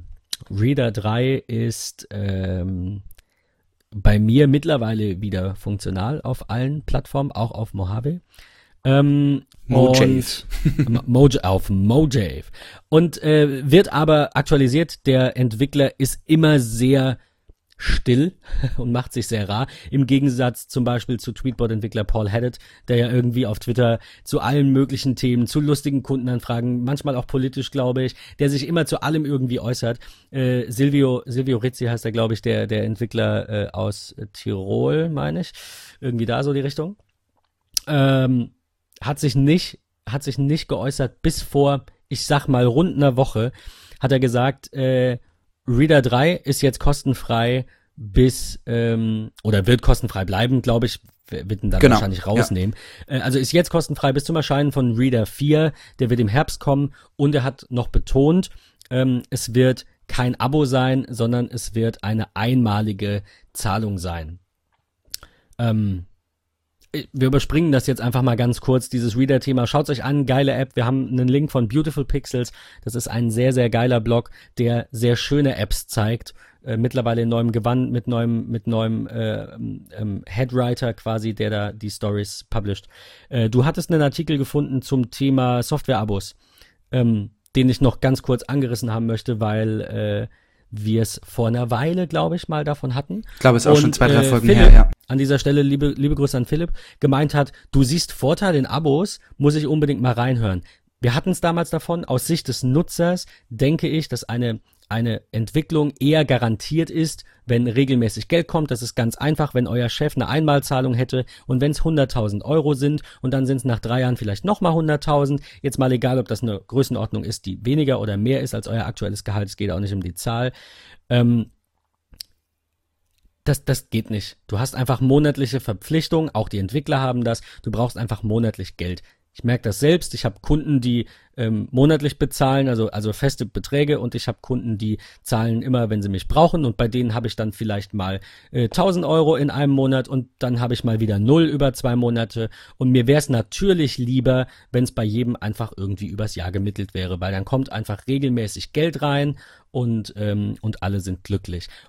Und wie gesagt, so ist das in der normalen Arbeitswelt ja auch. Und ne, weiß ich nicht, ja. kann man machen. Und wir sind es gewohnt von Netflix, bei YouTube, bei allem, was irgendwie Medien ist. Außer Zeitungen leider. Aber da stört uns ein Abo nicht. Bei allem, was irgendwie in Richtung Social Media geht, also den Feedreader oder den, den ähm, Twitter-Client, den würdet ihr dann plötzlich nicht als Abo nehmen? Weiß ich nicht. Also dazu gerne nochmal Anregungen von, von Hörern. Ähm, du wolltest jetzt erzählen, was der Entwickler sagt, der diesen Artikel veröffentlicht hat. Ja, ich will einfach nur zwei, zwei kurze Dinge daraus äh, nehmen, die ich genauso sehe, äh, beziehungsweise eigentlich immer im Kopf hatte, warum ich Abo-Modelle sehr interessant finde. Ähm, kurze Anekdote dazu, mein wirklich allererstes Abo-Modell ist damals der Umstieg von Photoshop CS, keine Ahnung, 6 oder sowas, äh, damals auf die Creative Cloud, also monatliches Abonnement, 12 Euro, Lightroom, Photoshop, Adobe Bridge ähm, war so das erste Finanzierungs-Abo-Modell, was ich irgendwie hatte. Und ich finde zwei Punkte ganz interessant, warum ich Abo-Modelle wirklich gut finde. Und zwar Punkt eins ist, Entwickler sind einfach bei Feedback dort wesentlich schneller. Ähm, einfach weil sie sagen, okay, ja, natürlich, fix your shit, wie du so schön gesagt hast. Ähm, das machen sie kontinuierlich, weil effektiv ist es eine Software, die immer da ist. Ähm, die gehen einfach besser auf Feedback eigentlich ein. Das ist die diese Abo-Geschichte. Das ist finde ich sehr sehr smart. Und der zweite Punkt und das ist somit der Hauptpunkt, warum ich Abo-Modelle echt sehr sehr gut finde. Ähm, neue Features sofort ausgeliefert. Du wartest nicht bis äh, tatsächlich, ich nehme jetzt mal Reader als Beispiel, falls Silvio uns hören sollte, sei mir nicht böse, aber es muss erst eine Version 4 rauskommen, damit sie Mojave Support bietet. Ähm, Hätte ich gerne schon, auch wenn es Beta ist, vor zwei Monaten gehabt und würde ihm dafür, definitiv. ich sag jetzt einfach mal eine Zahl, 12 Euro im Jahr. Da hätte er mehr von, als wenn ich die kaufe. Definitiv, weil Reader 3 ist irgendwie drei, vier Jahre, also oder, oder zwei Jahre alt. Da hätte er 24 Euro bekommen. Das habe ich nie für diese App bezahlt. Ja. Aber ich wüsste, er kann es weiterentwickeln, weil es ist ein geiler Feedreader. Ja. Genau. Es, und das es mag so, sicher Apps ja. geben, wo es sich nicht lohnt, wie ich sage jetzt mal Taschenrechner. Ich will natürlich keinen Taschenrechner im Abo-Modell kaufen, da sind wir uns einig. Aber alles, was sagen wir es so, alles, wo sich die Gegebenheiten entweder dieser App oder eines Betriebssystems oder zum Beispiel bei RSS jetzt könnte sich ja auch das, äh, die Feed-Version, also die, die technische Struktur eines RSS-Feeds könnte sich ja anpassen, so wie sich HTML anpasst und äh, Browser auch immer aktualisiert werden müssen und E-Mail-Clients aktualisiert werden müssen, weil neue Funktionen hinzukommen und sich eben da draußen im weiten Web irgendwas ändert. Bei diesen Apps sehe ich es absolut ein. Also entweder die, die dir kontinuierlich Content geben, da sind wir wieder beim Thema Netflix und vielleicht auch in YouTube ähm, und, und ein Apple Music und was auch immer, das ist alles kein Problem. Aber alle anderen Apps, die sich ständig anpassen müssen an Veränderungen, und wie gesagt, ein Taschenrechner muss das vielleicht auch, weil dann irgendwelche alten Funktionen nicht mehr funktionieren. Aber das muss der so selten, da würde ich es irgendwie nicht so einsehen. Aber ich weiß nicht, es gibt, es gibt so, so, so, so viele Apps, bei denen ich ein Abo-Modell unterstützen würde. Auf jeden Fall bin ich auch auf deiner den Seite. Vorteil, dass wenn ich sie nicht mehr brauche, dass ich nicht mehr bezahle.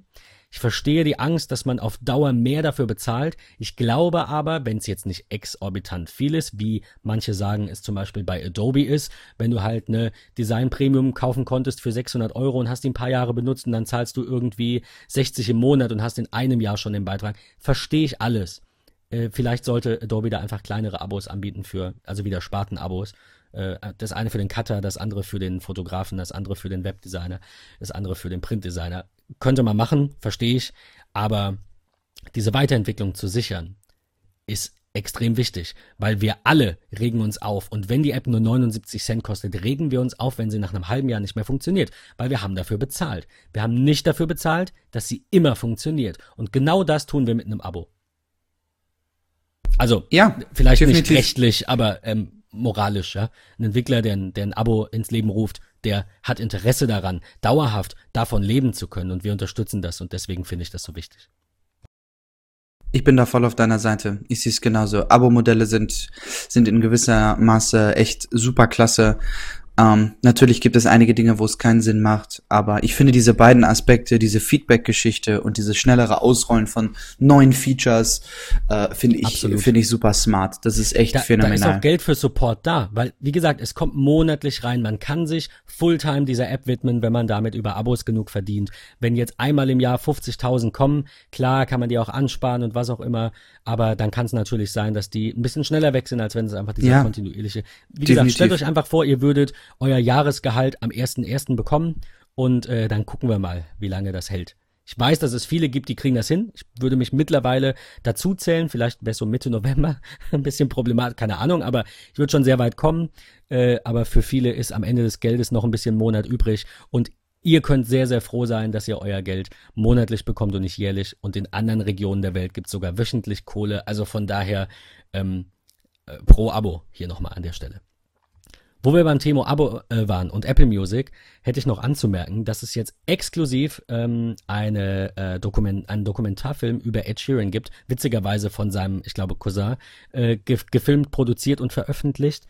Ähm, Songwriter heißt diese Doku. Wir haben dazu einen Artikel von 9 to 5 Mac verlinkt mit noch ein bisschen Infos und ich finde die Kommentare immer ganz witzig. Habe ihn noch nicht gesehen, obwohl ich ja eigentlich großer Ed Sheeran-Fan sage groß ist übertrieben, aber war, ähm, vielleicht nicht mehr so sehr bin. Aber ähm, ich finde das gut, dass Apple in Richtung Musik und in dem Fall ist es ja Video äh, schon so ein bisschen exklusives Material ähm, ähm, jetzt auch schon zeigt. Wir hatten es auch in der letzten Folge davon. Das ist nochmal ein, ein Beispiel dafür, dass, dass Apple eben den Musikdienst ausbauen möchte, offensichtlich. Sonst würden sie das nicht bringen. Dann würden sie sagen, pack das auf Netflix. Ja, und sie machen auch in gewisser Weise durch diese ähm, Apple Music Only Geschichten exclusive, schaffen sie natürlich auch Anreize. Ist natürlich auch ein ganz netter Nebeneffekt. Ja, du bist Ed Sheeran Fan. Pass auf, der Film ist jetzt da, der ist exklusiv auf Apple Music. Ähm, kommt zu uns. Und ich kann es verstehen, man ist in seiner Komfortzone ähm, und sagt irgendwie, ja, ich habe Spotify über länger äh, bei Apple Music. Was ich nur nicht verstehen kann, und sorry, liebe Leute da draußen, ihr könnt mich dafür hassen. Ihr seid einfach ein Großteil zu faul. Ernsthaft. Es gibt so viele Möglichkeiten, Houdini, Songshift, wie sie alle heißen, innerhalb von wenigen Sekunden und Minuten alle eure angesammelten Playlists äh, entspannt von Spotify zu Apple Music zu migrieren. Das geht wirklich in ganz, ganz, ganz, ganz kurzer Zeit. Problemlos. Äh, von daher äh, kommt nicht mit solchen Ausreden wie ja, aber ich kann meine Playlist nicht mitnehmen, die habe ich mir ganz mühsam irgendwie angelegt. Äh, Apple Music finde ich wesentlich schöner. Ich ähm, klar Apple User. Ähm, ich mag diese diese Integration ins äh, ins ähm, Apple-Ökosystem, du hast es einfach überall drauf. Willst du den HomePod mit 100% nutzen, brauchst du Apple Music. Ähm, die App finde ich ist mittlerweile super auf iOS. Äh, iTunes nach wie vor nicht mein Favorite. Ähm, es ist einfach sehr alt irgendwie und ich weiß, ich weiß nicht. Ähm, aber ja, ich finde Apple Music wesentlich schöner. Was mich schon ehrlich gesagt ankotzt, ist Spotify ist irgendwie nur dunkel, enthält ganz wenige Informationen. Ich werde da immer depri, wenn ich durch diese App scrolle. Es gibt tatsächlich sehr viele, ich habe mich damit ja vor so einem Jahr oder zwei ein bisschen auseinandergesetzt. Äh, es gibt sehr viele, die, die Spotify bevorzugen aufgrund, wahrscheinlich ist es überwiegend Gewohnheit, so wie manche neue Mac-User auch sagen, ah, das ist ja alles anders als bei Windows, da komme ich ja gar nicht klar, was haben die sich gedacht? Ähm, ich glaube, es ist mehr Gewohnheit. Ich denke, man es sind zwei unterschiedliche Herangehensweisen an die, an, an die Usability, an die User Experience, gar keine Frage. Ich denke, man kommt mit, äh, man kommt mit beiden klar. Ähm, ich glaube, dass sich der Katalog nicht so viel nimmt. Apple baut aber massiv aus und da ist extrem Cash. Spotify hat ja bis vor kurzem kein Geld verdient und Apple sitzt auf mehr Geld als viele Länder. Äh, von daher ähm, habe ich die Hoffnung, dass ich manch den einen oder anderen Spotify-Nutzer vielleicht äh, noch zu Apple Music bringen kann. Gerade dann, wenn man eben im Apple-Ökosystem ist. Wenn man dann nicht ist, ist das okay. Wenn man sagt, meine Frau, Freundin, mein, mein Mann, Freund hat aber Android und das finde ich doof, ähm, dann ist man nicht informiert, denn Apple Music gibt es seit, ich glaube, sechs bis acht Monaten, vielleicht auch schon länger, gibt es auch für Android, läuft auch finde ich ganz gut. Also die Artikel, die ich gelesen habe, waren alle irgendwie sehr positiv. Ich habe es auch mal selbst getestet. Es läuft wirklich, wirklich gut. Es läuft wirklich, wirklich gut. Und es ist einfach diese Freundlichkeit dieser Applikation, dieses Bekannte aus den Apple-Geschichten, die Schriftarten, die Anzeigen, die, das Freundliche, das einfache Suchen, das schnelle Finden, finde ich Wobei ich klasse. gelesen habe, dass Apple sich da designtechnisch ein bisschen an den Google Guidelines orientiert. Müssen sie, ist so. Müssen sie, Natürlich. während die Google-Apps auf Apple auf iOS sich lange Zeit nicht daran orientiert haben. Jetzt geht's ja schon in so eine gute Richtung, aber ich kenne die jetzt auch nicht ganz. Es ist ein Detail, Geben und ein Nehmen. Ich sage es immer wieder. Ganz genau. Das gleiche gilt übrigens auch für die Kundenbeziehungen ähm, äh, zu Apple, also die Beziehung zwischen Kunden von Apple und Apple selbst. Und deswegen möchte Apple bestimmte Macs länger reparieren. Du hast es vorhin gesagt, nach so circa fünf Jahren, äh, fünfeinhalb, werden Produkte Vintage und ähm, in, also in einigen Ländern, bei uns ist das nicht so, wird auch noch unterschieden zwischen Vintage und Obsolete. Vintage bedeutet dann halt quasi alt, also so kurz vorm Ende und obsolet heißt dann, was ist das? Ne? Was war, war, war das mal ein Apple-Produkt? Also das ist schon sehr, sehr alt. Ähm, bei Heiser habe ich gelesen, dass ähm, der Hardware-Support für das MacBook Air aus 2012 jetzt bis 2020, bis zum 31. August 2020 ähm, erweitert werden soll. Das sind interne Dokumente, also ich weiß nicht ganz, ob es stimmt. Ich habe da natürlich jetzt noch keine, ähm, noch, noch keine äh, Bestätigung irgendwie von Apple oder so gesehen. Aber ähm, ja, das, das ist schon ein großer Zeitraum. Das gleiche gilt für die iMacs aus Mitte 2011, die bis zum 1. Januar 2019 repariert werden. Also für die es bis dahin Ersatzteile gibt. Wie du vorhin sagtest, wenn man alle Macs ewig repariert, ähm, dann braucht man sehr viele Ersatzteile, man braucht sehr viel, man braucht Personal, das sehr viele verschiedene Geräte reparieren kann. Das finde ich ist so ähm, mit der Hauptpunkt. Ich finde tatsächlich, der Hauptpunkt ist, äh, nach ungefähr sechs, sieben Jahren wird das Betriebssystem nicht mehr unterstützt. Wir leben einfach in einer Zeit, wie gesagt, wo du nach drei Jahren vielleicht idealerweise tauscht, manche nach fünf bis sechs Jahren, aber dann ist irgendwann Ende. Was bringt es, wenn du einen 20 Jahre alten Computer noch bei Apple repariert bekommst, dafür ein Techniker speziell einen Kurs dafür machen muss, oder es muss halt ein älterer sein, wie auch immer, der das Ding früher schon mal repariert hat. Ähm, und, und, und das läuft dann irgendwie äh, nicht mehr. Also ich hatte mal so ein, so eine, so ein Lampen-iMac, so, was Generation 2, glaube ich, ähm, irgendwie damals als in, in meiner Zeit als Apple-Techniker auf meinem Tisch stehen und wollte auf GMX gehen. Und es geht einfach nicht mehr. Es geht nicht. Der Kunde sagte, hier, GMX, mal gucken, E-Mail läuft nicht mehr. Ja, vergiss es. Das ist zu alt. Sorry. Ja, die, die, bescheiden. Die Zeit schreitet voran. Aber ähm, absolut tolle, äh, absolut tolle ähm, Geste na, Geste ist vielleicht übertrieben, Apple verdient damit auch Geld. Aber es ist ein, ein, guter Ansatz. Es geht in die richtige Richtung. Wir brauchen, ein, finde ich, ein bisschen länger Softwareunterstützung. Das macht Apple mit iOS 12. Wir brauchen ein bisschen länger Hardwareunterstützung, zumindest bezahlt. Ähm, und dann wäre mein großer Wunsch halt vielleicht so ein bisschen, keine Ahnung, weltweit zwei Jahre Garantie und vier mit Apple Care. Ähm, aber gut, das wird wahrscheinlich ein Traum bleiben. Ist immer noch ein US-amerikanisches Unternehmen. Wir dürfen nicht vergessen, in Amerika gibt es eigentlich so nicht wirklich Gewährleistung. Und da ist ein Jahr Garantie eben Standard. Und auf viele Dinge gibt es auch keine oder einfach weniger. Von daher ähm, können wir uns glücklich schätzen, dass Apple in den meisten Fällen äh, über eine Händleranfrage dann im zweiten Jahr doch noch ohne Murren repariert. Also kann ich ein Lied von singen, ist wirklich so. Wenn es bei euch mal irgendwie nicht klappt, dann ähm, tut mir das leid, das mag es auch geben. Aber wir hatten schon sehr, sehr oft den Fall, wo Kunden im zweiten Jahr die Geräte wo auch immer gekauft haben und wir haben es einfach durchbekommen, weil Apple die Kunden offensichtlich gar nicht so egal sind, wie man glauben mag oder wie man ähm, gesagt bekommt. Ich glaube, die wissen schon ganz genau, das ist einfach das wichtigste Gut, was die haben. Das sind einfach die Kunden. Und ich glaube, man hat es in diesem Unternehmen einfach schon gut, wenn man dort Kunde ist, äh, im Vergleich zu, zu anderen Unternehmen. Ähm, der Mensch und ich glaube auch gerade der Deutsche neigt auch eher zum großartigen Nörgeln. Nur so am Rande. Gerade der Deutsche, das ist auch immer meine Kritik, absolut. Ähm, ich habe einen Artikel allerdings gesehen, der dem ein bisschen widerspricht. Ich weiß nicht, bin nicht sicher, wer es war. Ich suche den nochmal raus. Er hatte auf jeden Fall eine Apple Watch und der, das Display ist einfach rausgesprungen, rausgefallen. Die Batterie war auch leicht aufgebläht und er hatte eine Konversation zwischen den Apple-Technikern quasi oder eine, eine Beschreibung mit dran gehängt. Die haben sie nicht repariert. Die sagen ihm, man muss bezahlen. Er hat nichts gemacht. Sie ist noch in der originalen Apple-Garantie, also nichts erweitert oder bla, sondern sie ist eine Series 3, sie ist noch nicht mal ein Jahr alt der Bildschirm bricht einfach raus und sie sagen, es kostet dich jetzt 300 Dollar. Ähm, und das eben mit dem mit der Beschreibung, äh, das muss äußere Einwirkung sein. Und er unterstellt halt, und das, da gehe ich ein bisschen mit, er unterstellt halt Apple, dass sie oftmals ihren Kunden ähm, Beschädigungen vorwerfen, wo es keine sind. Das habe ich jetzt noch nicht so oft erlebt und gelesen, aber es kommt hin und wieder vor. Und er sagt halt, und da bin ich absolut mit, mit einverstanden, das sehe ich auch so, es würde Apple nicht wehtun, auf diese 300 Dollar zu verzichten und ihm einfach zu unterstellen, dass er die Wahrheit sagt ähm, weil so viele Menschen werden sich da auch nichts erschleichen. Und es gibt ganz klar Beschädigungen, die können nicht von alleine kommen. Also gesprungene Displays, die noch im Gerät sind, das passiert nicht von alleine. Da gibt's mal zwei, drei Risse und wenn man am Rand gar nichts sieht, dann kann Apple das auch tauschen, äh, finde ich.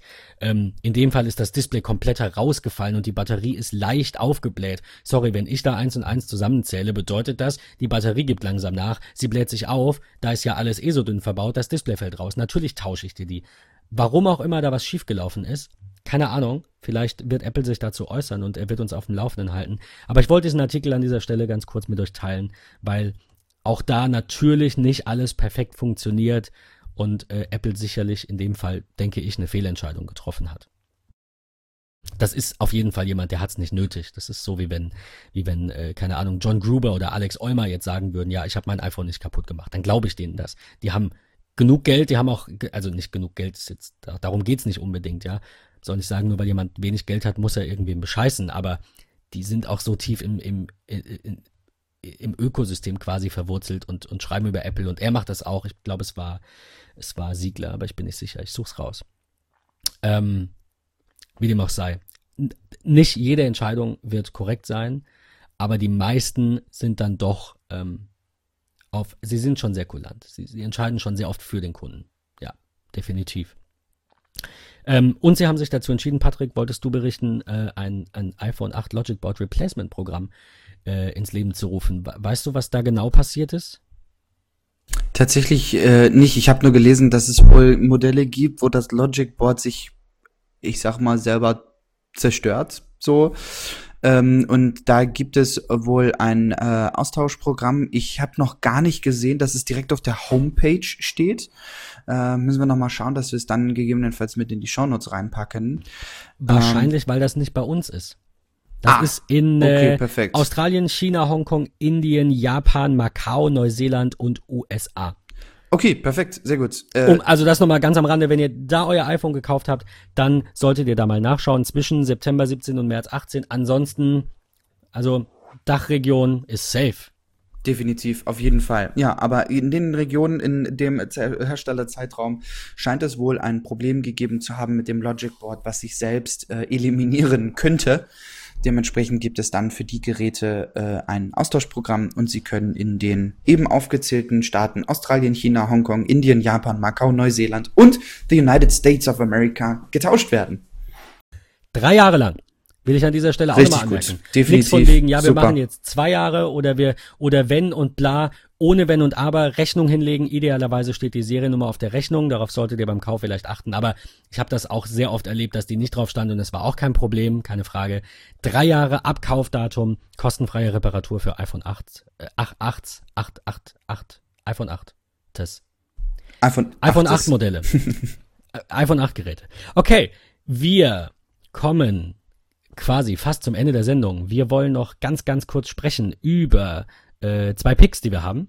Ich die wir schon länger nicht mehr ganz hatten. Ganz kurz, die wir schon, es tut uns leid, uns rennt auch heute die Zeit davon, aber Patrick hat signalisiert, die Picks kriegen wir noch schnell rein. Deswegen beeile ich mich. Mein Pick ist Picular. Die ähm, bezeichnen sich selbst als Google, but for Colors.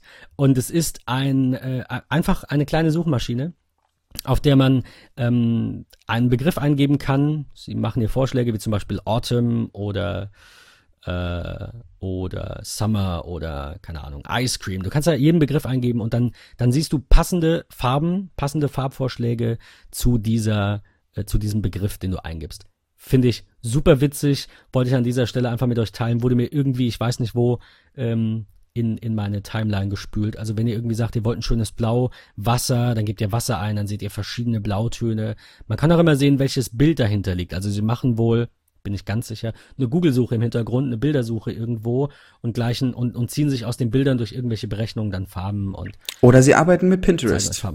Erinnert mich sehr an Pinterest, muss ich gestehen. Es sieht, es sieht auf jeden Fall sehr cool aus, ist nur ein kleiner Pick. Ähm, aber gut, das sollen die Picks ja sein. Patrick, dein Pick.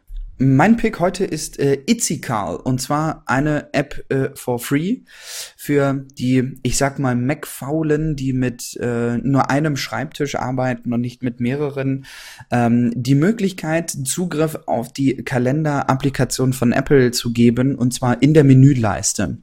Ähm, ihr könnt ihr euch dort reinbauen, habt dann die Möglichkeit tatsächlich auf den Kalender zu geben. Ihr seht ähnlich wie beim iPhone die Darstellung. Ähm, es sind Punkte unter den äh, Daten direkt? Habt ihr Termine? Habt ihr keine? Was für Termine habt ihr? Also wirklich sehr, sehr smart, sehr, sehr cool. Ähm, habe ich mir geladen aus folgendem Grund. Ähm, man kriegt einen kurzen Anruf, wie sieht's aus? Pass mal auf, heute ganz, ganz schnelle Übersicht.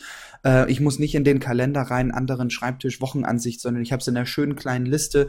Hat mich sehr an Fantastical erinnert fand ich äh, ähnlich. Ähm, Fantastical hat mir gar nicht gefallen. Von der Itzical sehr, sehr coole Gefällt mir Alternative. auf dem Mac auch gar nicht so nee, gut. Auf dem iPhone nicht. nutze ich das, aber also auch da finde ich, Apple könnte so ein bisschen am Kalender noch nachbessern. Da fehlt mir das ein oder andere, was man sich irgendwo eben ähm, zusammen kaufen könnte. Hat Microsoft ja gemacht. Die haben ja damals irgendwie, was war Sun, Sunrise? Keine Ahnung. Die haben irgendeinen Kalender gekauft.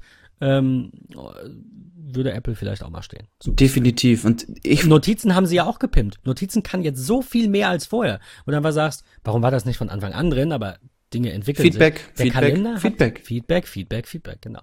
Der Kalender ist so ein bisschen stehen geblieben. Definitiv. Ich möchte zum Abschluss noch äh, das äh, mitnehmen, was wir in der vergangenen Woche schon angekündigt haben. Äh, wir wollen tatsächlich in Zukunft über Gadgets äh, sprechen.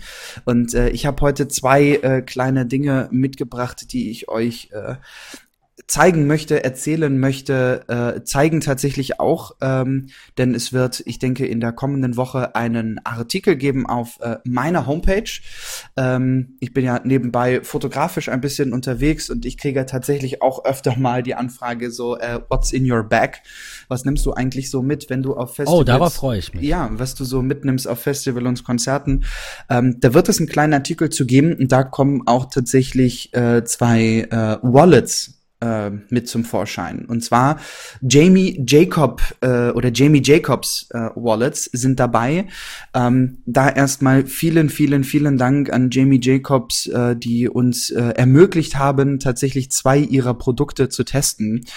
Ähm, und zwar einen Flap Boy, äh, den ich ziemlich smart finde. Also wirklich smart. Äh, Flapboy, warum Flapboy? Das, das, ist, das ist das, was du hast, was du mir gezeigt hast. Genau, das ist das, was ich Genial. dir gestern gezeigt Genial. habe. Zwei kleine ähm, ja, Ledertaschen, sag ich mal, ähm, die ein Federnetz gespannt haben über beide Seiten und wirklich so flipartig hin und her geflippt werden können. Ähm, legst deine Geldscheine rein, dein, keine Ahnung, Bahnticket, klappst das einmal zur anderen Seite auf und es wird dann durch das Gummi sozusagen dort drin festgezogen. Das ist sehr cool. Ich bin ein Mensch, der sehr gerne mit äh, Karte bezahlt, EC-Kreditkarte und immer recht wenig äh, Bargeld dabei habe. Vor allem äh, kein Münzgeld, das geht mir immer ziemlich auf die Nerven. Aber dieser Flapboy hat ein unfassbar gutes Münzfach, ziemlich smart, ziemlich schlank, äh, auch sehr, sehr groß. Verlinken wir beide äh, auf jeden Fall mit da rein. Ähm, würde mich freuen, wenn ihr mal auf äh, meine Homepage dann schaut. Ich werde das mit verlinken. Der Ben und der ich äh, werden das, glaube ich, dann nochmal teilen dass ihr das nochmal sehen könnt, What's in my bag und natürlich dann auch dieses äh, Flapboy. Ähm, ist passen ungefähr vier Karten äh, rein, Quatsch, drei Karten in das normale Kartenfach. Du hast aber in diesem Flapboy unter den Geldscheinen die Möglichkeit, auch noch Karten reinzubauen. Also ich habe die wichtigsten Karten wie EC-Kredit, Bahnkarte, ähm, Personalausweis, Führerschein, Gesundheitskarte immer mit dabei. Es ist ein RFID-Blocker drin. Also es ist, ich bin rundum zufrieden. Ich schwärme wirklich für diese Dinge. Äh, dennoch gibt es ein zweites, was mich so richtig umgehauen hat, äh, denn das ist das Nano Boy Pocket. Ähm, ein sehr, sehr kleines, äh, also wirklich sehr, sehr kleines äh, Wallet für die Hosentasche, äh, wo ich glaube ich bis zu zehn Kreditkarten problemlos reinbekomme, äh, bis zu 13 Karten. Also wirklich phänomenal. 13 Karten passen dort rein. Ähm, ist so ein kleiner Gummizug, ähm, wo meine Karten reinkommen. Ich habe ein, ein kleines Schnellzugriff-Fach äh, für beispielsweise meine meist verwendete Kreditkarte. Ähm, und ich habe obendrauf aus einem wirklich wunderschönen Leder die Möglichkeit, ein paar Münzen mit reinzupacken. Das ist mein Favorite. Ich habe es immer in der Hosentasche. Ich liebe es. Ähm, das ist, ist echt total toll. Ihr merkt, ich schwärme da total für. Ich werde das auf der Homepage mit, äh, mit reinbauen. Da gibt's auch noch ein paar Bilder dazu, wie ich das Ganze nutze. Von daher, seid gespannt. Ähm, schaut euch das mal an. Wir verlinken das mit in den Show Notes. Vielen Dank nochmal an Jamie Jacobs für die Möglichkeit, das Ganze hier zu testen. Ähm, und Eins will ich euch verraten, in der nächsten Woche gibt's noch mehr. Äh, in der nächsten Folge, da hat auch äh, der Ben was Neues, äh, was ganz Geheimes, was wir noch nicht verraten werden. Äh, da aber im Vorwege auch vielen, vielen Dank, dass äh, ihr uns so zahlreich unterstützt, uns Ideen gebt, was wir testen können. Danke auch an die ganzen Unternehmen da draußen, die immer wieder sagen, pass auf, ihr macht einen ziemlich geilen Job. Äh, ihr kriegt die Möglichkeit natürlich, diese Dinge zu testen, um es euren und, Hörern und auch zu zeigen. eben kleinere Publikationen und Podcasts unterstützen und nicht sagen, Auf ja, jeden wenn, Fall. Du nicht, wenn du nicht 9 to 5 Mac bist mit einer Million, dann tut's uns leid. Du bist nicht 9 to 5 Mac? Ich bin nicht, ich bin, ich bin 24-7 Mac User, aber oh, das war's dann auch. Super. Ich sichere mir mal die Domain. Wenn du nicht kurz, 9 to 5 Mac bist, warum was? arbeite ich dann eigentlich mit dir?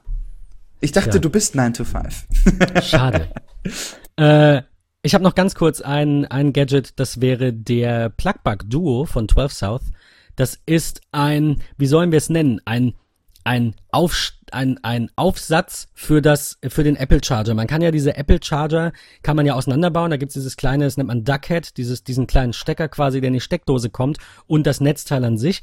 Darauf steckt ihr quasi erst ein ein anderes Teil, also ein, ein, ähm, ein Aufsatz, wie gesagt, ein, ein halb so großes, würde ich sagen, ungefähr, ein halb so großes weiteres Netzteil und daran kommt dann der Stecker. Ähm, da sind zwei USB-Ports dran. Das heißt, ihr steckt quasi euren Apple Charger mit diesem, äh, mit diesem Zusatzteil in die Steckdose und habt dann zwei USB-Ports, zwei USB A-Ports, muss man dazu sagen, äh, die dann eben eure, weiß ich nicht, Kopfhörer vielleicht oder euer iPhone oder euer iPad aufladen können. Ähm, es kommt tatsächlich auch mit fünf, habe ich gerade gesehen, mit fünf verschiedenen äh, Steckern für die ganze Welt. Also der, der amerikanische, dieser Zweier, dann dieser Dreier für auf der ganzen Welt.